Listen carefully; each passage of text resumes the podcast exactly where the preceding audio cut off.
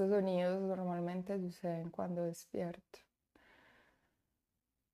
Pero debo que confesar que por la incertidumbre sobre la que estoy caminando en este capítulo en específico y también por la certeza en mi corazón de saber hacia los lugares en mí a los que intento viajar. Era necesario hacerlo justo ahora. Como parte de decirle a mi cuerpo que,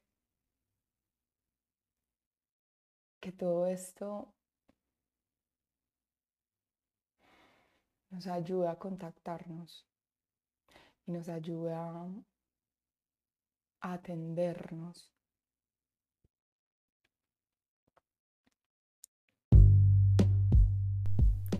Nudos en la garganta, vacíos en el estómago, carcajadas inconfundibles, llantos imparables, bailes inolvidables, abrazos eternos, sabores, sensaciones impensables. Todo lo que nos conecta con la vida se va volviendo recuerdo y se convierte en una historia de pasos en la tierra que nos van trazando un mapa. No estoy segura del tema concreto de cada semana, pero estoy segura de poner el alma aquí para desnudarme y viajar y a la vez invitarte a eso, a que a través de las palabras nos vayamos desnudando para viajar más ligeros, más livianos entre mundos.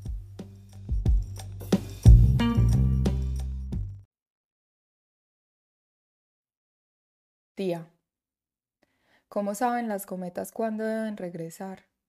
Una vez, cuando las cometas eran pequeñas como tú, no sabían ni siquiera que podían volar.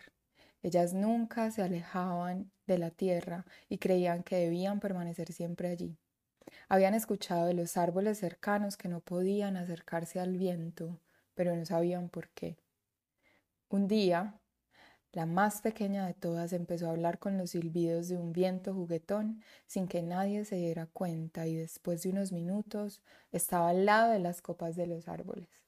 Aunque sintió miedo, se sentía segura y tranquila con la suavidad de las palabras del viento y decidió seguir escuchando atentamente lo que le decía.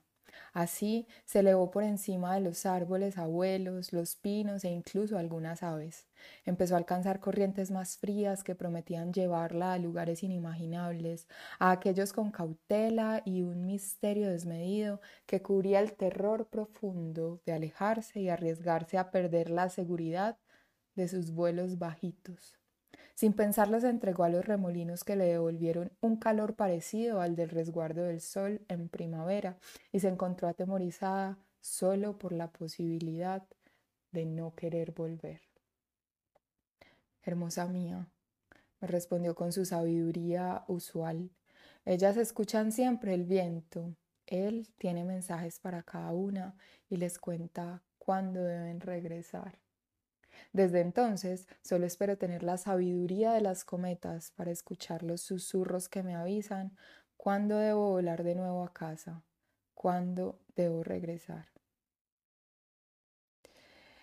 Esto es un escrito que nace de una, de una pregunta real en agosto de todos los años que recuerdo en mi infancia íbamos a volar cometas cuando el viento era predecible aún en Medellín.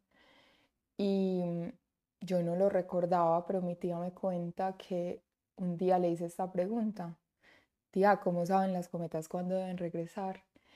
Entonces cuando ella me lo cuenta, hace más o menos tres años y medio, eh, nace este escrito, es del 22 de mayo del 2017. Y lo traigo después de abrir este episodio con mis sonidos extraños, para preguntarme si no es este el momento en el que necesitamos regresar con la experiencia de esos vuelos altos, con la bonita y amorosa acogida de los vientos en las alturas, para regresar a lo, a lo que nos llama tanto, hace tanto tiempo, siento yo, que es el cuerpo. Ese cuerpo que exclamaba y se estiraba y emitía sonidos al principio. Ese cuerpo que guarda y atesora momentos, pero también en el que enterramos y sepultamos recuerdos no tan gratos, experiencias intensas e incluso traumáticas, que nos ha esperado tanto y nos ha llamado tanto, no como individuos, como humanidad.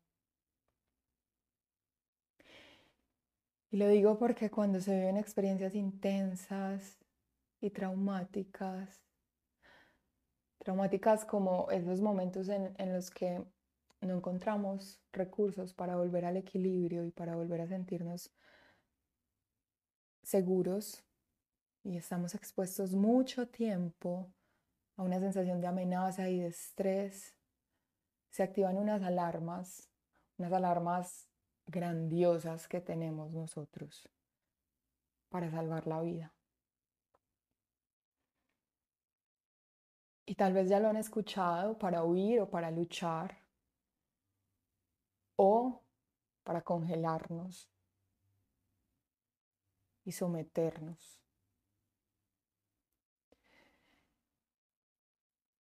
Y siento que solo yendo al cuerpo no solo por lo que dice la teoría, sino porque, por lo que he vivido, solo yendo al cuerpo podremos activar otras rutas que no sean las alarmas constantes encendidas, sintiendo que hay una amenaza a la vida.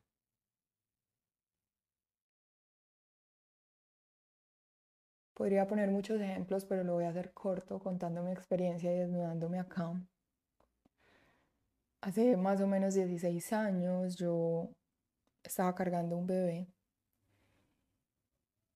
y cuando lo estaba cargando su tío político vino con el pretexto de acomodarle sus piecitos que estaban sobre mi pelvis y me tocó. Mi cuerpo se paralizó, no hubo acción, no hubo palabra, no hubo grito, no hubo nada. La niña de ese momento solo se paró de allí y fue a la sala del lado donde estaba su abuela y se negó a comer. De repente sintió, sentí estoy hablando de mí. Cómo las palabras tomaron vida y recorrieron todo mi cuerpo, desde el vientre hasta la garganta, y le contaron a mi abuela lo que había pasado. Ante su insistencia para que yo comiera y mi imposibilidad de sacar pretextos para no hacerlo. Se lo dije y cuando se lo dije, no tuve idea cómo sucedió. No sé qué palabras utilicé. Solo sé que de la misma forma que mi cuerpo se había congelado, ahora se había activado y se había expresado. Después de eso tuve terapia, después de eso estuve en proceso psicológico, pero más allá de eso, la vida me dio la oportunidad siempre de seguir en contacto con mi cuerpo, desde el teatro, desde el baile, incluso desde el canto. En mi cuerpo siempre sentí una invitación recurrente de salirme de la posibilidad de arreglarlo todo desde las ideas y desde el pensamiento. Más adelante me encontré en contextos en los que sentía esa misma parálisis y no salían las palabras. Sentía la misma parálisis de ese instante en esa habitación en el que no hubo reacción. Cuando quería aportar una idea en medio de una clase de desconocidos, cuando quería decir lo incómoda que me sentía en medio de un grupo de amigos. Y estaba ahí ese nudo en el estómago y el bloqueo en la garganta. Pero ahora empecé a notarlos y empecé a sentirlos, a viajar con esas sensaciones desde mi estómago hasta la garganta y a tomar otras decisiones. Decir mi idea, contar mi incomodidad. Y con esto lo que siento es que justo ahora que lo cuento, me doy cuenta cómo se enlaza esa sensación de parálisis con ese suceso en particular en mi vida. Pero en esos momentos en los que yo sentía eso y tomaba la decisión de elegir otra forma de actuar, no era tan claro el panorama teórico de todo lo que estaba sucediendo, solo entraba en contacto con mi cuerpo y actuaba. Muchas veces me quedé sin decir nada, muchas veces seguí paralizada, muchas veces no expresé mi incomodidad.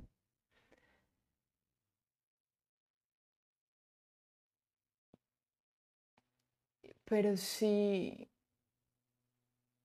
si no hubiera estado ahí presente, escuchándome, sintiéndome, moviéndome. Seguro la parálisis habría sido sin siquiera darme cuenta que antes de la parálisis había un nudo en el estómago y un nudo en la garganta. Y eso es lo que sucede cuando un cuerpo está en tensión o en experiencias muy intensas, dolorosas, difíciles durante mucho tiempo. Cuando está allí durante mucho tiempo, no encontramos las rutas diferentes a aquellas que se prenden de forma automática para conservar la vida. Y se prenden y las señales sensoriales que llegan al cerebro llegan de una forma automática en la que no intervenimos nosotros. Porque la vida está en juego, la vida está en riesgo. Y entonces todo se tiene que disponer para aumentar la capacidad pulmonar, para alterar la circulación y habilitar los músculos grandes por si hay que pelear, defender, luchar, resistir, o salir corriendo y escapar. Habitarnos, ir al cuerpo, sentirnos. No nos exime de la incomodidad, de lo que podemos encontrar. Pero sí nos da la posibilidad de tomar elecciones diferentes. Nos da libertad. Y ahora en medio de este encierro, es esa libertad de darnos estos espacios para habitar esos lugares incómodos que tal vez hemos evadido.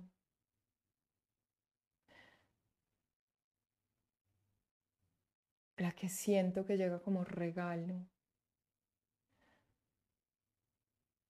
y se nos entrega para ver si podemos empezar a habilitar otras formas, otras rutas.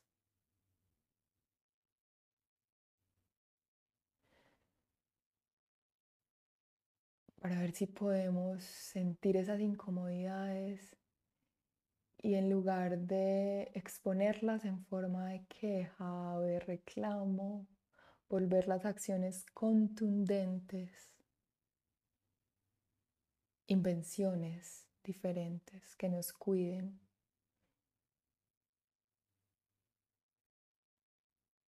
y que nos devuelvan a la vida.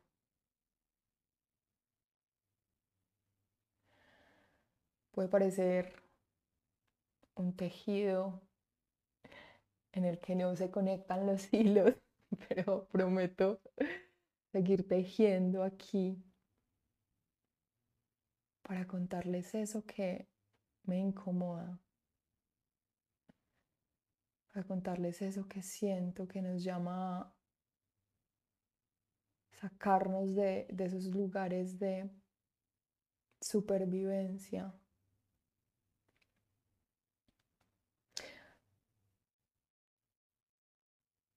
Muchas veces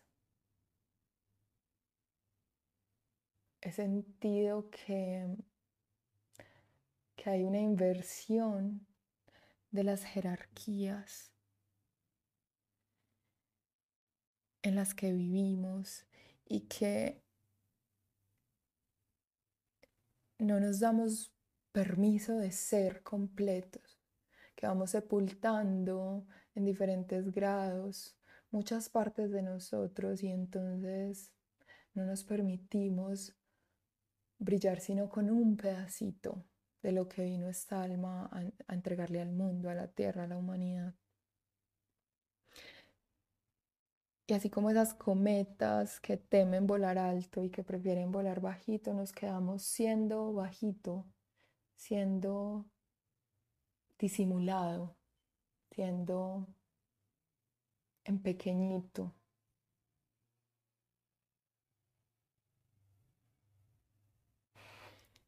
Sin escuchar ese viento que nos dice que volver es volver a ser completos, volver a ser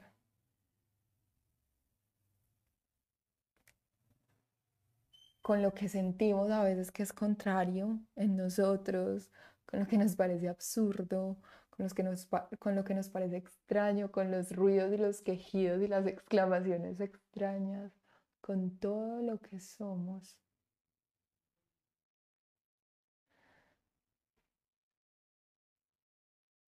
Porque siento que ahí, cuando nos dejamos ser con todo lo que somos, nos podemos contactar con la misión con la misión como prioridad en esas jerarquías. En esas jerarquías que han puesto el dinero por encima de la vida, que han puesto la estética por encima del cuidado y entonces el contacto con el cuerpo no es desde el cuidado y la posibilidad de escucharnos y, y de tomarlo como instrumento único para sanarnos, observarnos.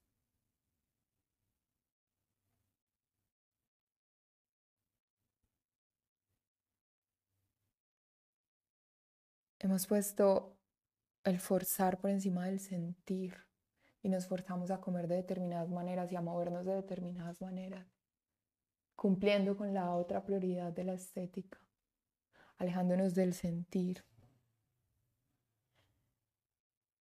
y de la posibilidad de desnudarnos tal como somos y como nos necesita el mundo. Hemos puesto la farmacéutica por encima de la sanación, la inmediatez por encima de los procesos.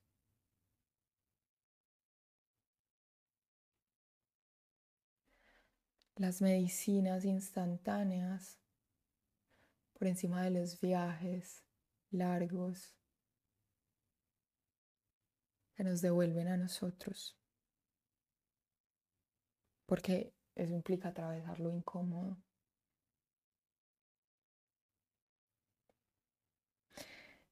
Hemos puesto el dinero por encima del sentido, del sentido como esa misión de la que les hablaba, en la que desde mi unicidad, desde mis líneas cruzadas extrañas, desde mis telares de colores que no combinan aparentemente,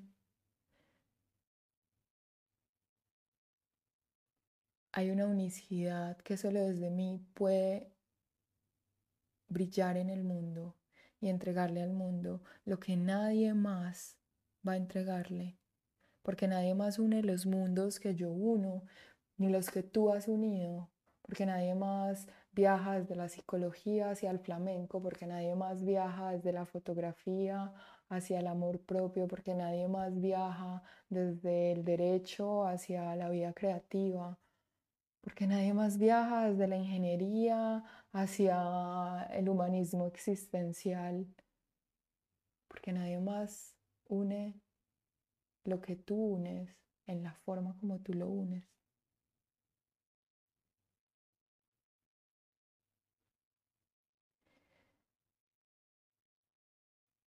Yo siento que la tierra se ha convertido en un lugar de una experiencia intensa y un estrés sostenido por llegar al fin de mes y tener suficiente para subsistir en cualquier escala, desde, desde el que tiene más abundancia hasta el que no tiene nada y necesita salir. Incluso ahora que la vida depende de salir o no, para seguir viviendo y suena tan paradójico como es.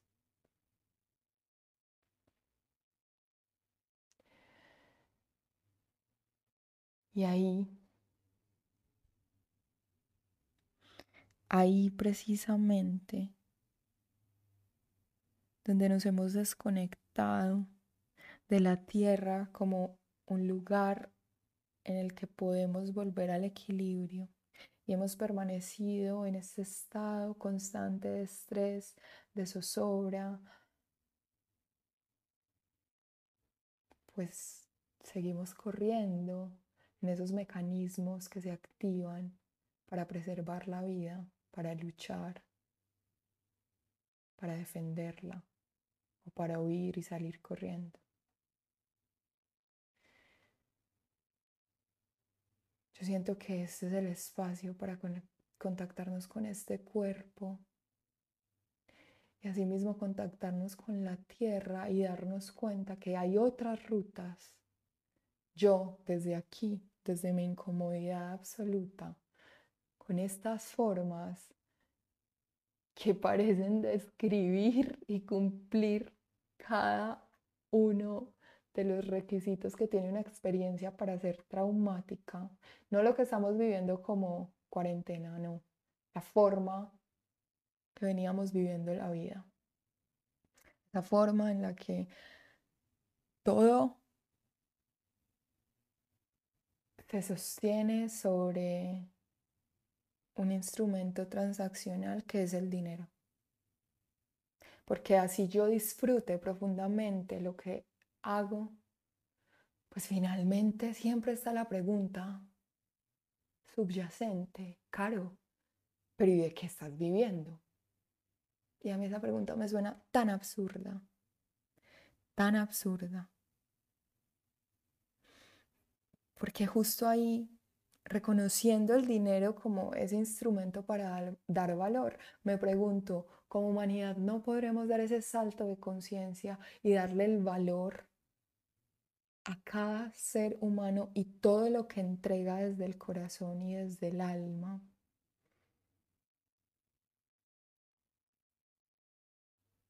Solo por ser sin necesidad de comprarlo. Me pregunto si como seres humanos no podremos volver a lo simple, sí, pero lo simple dándonos cuenta que tenemos un planeta absolutamente abundante y que es absurdo, que es absurdo que teniéndolo no cultivemos nuestros propios alimentos y haya ahora cientos de personas trabajando en fábricas que tienen prohibido parar porque no se puede desabastecer el país en términos de comida. Y no estoy hablando de dos o tres personas que siguen trabajando, estoy hablando de más de 800 personas en plantas, trabajando para garantizar que haya comida en las tiendas y en los supermercados.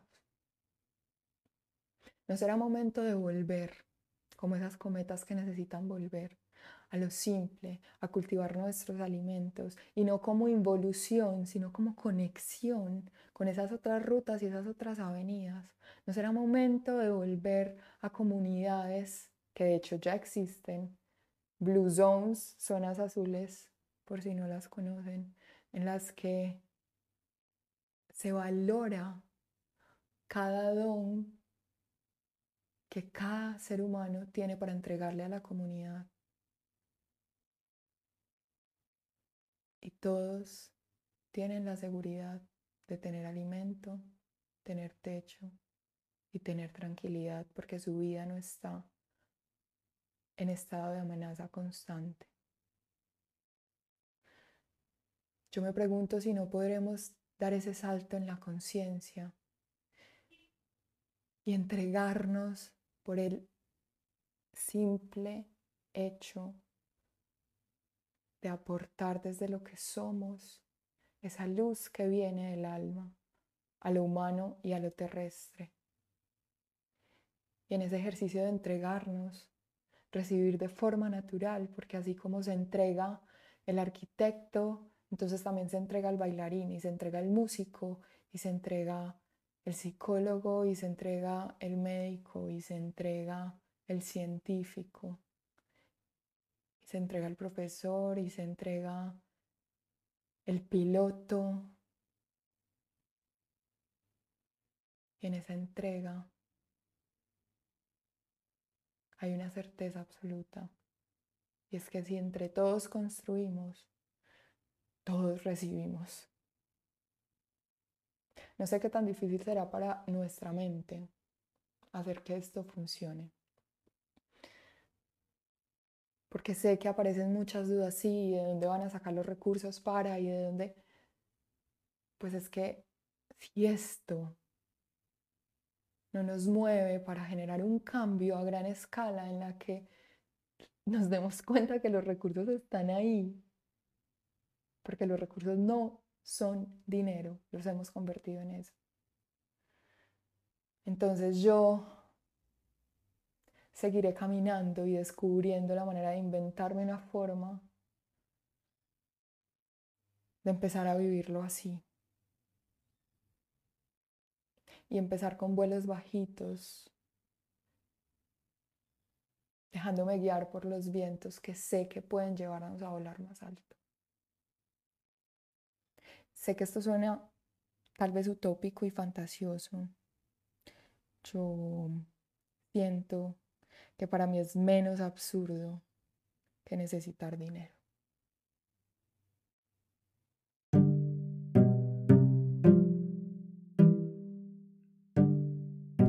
Y aparece el impulso de callar esta incomodidad y esta idea.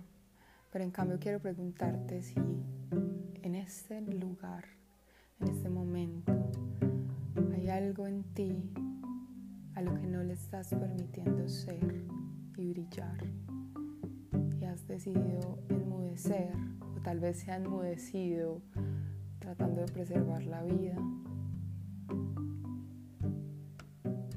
Y ha privado al mundo de recibir lo que tu alma vino a entregarnos.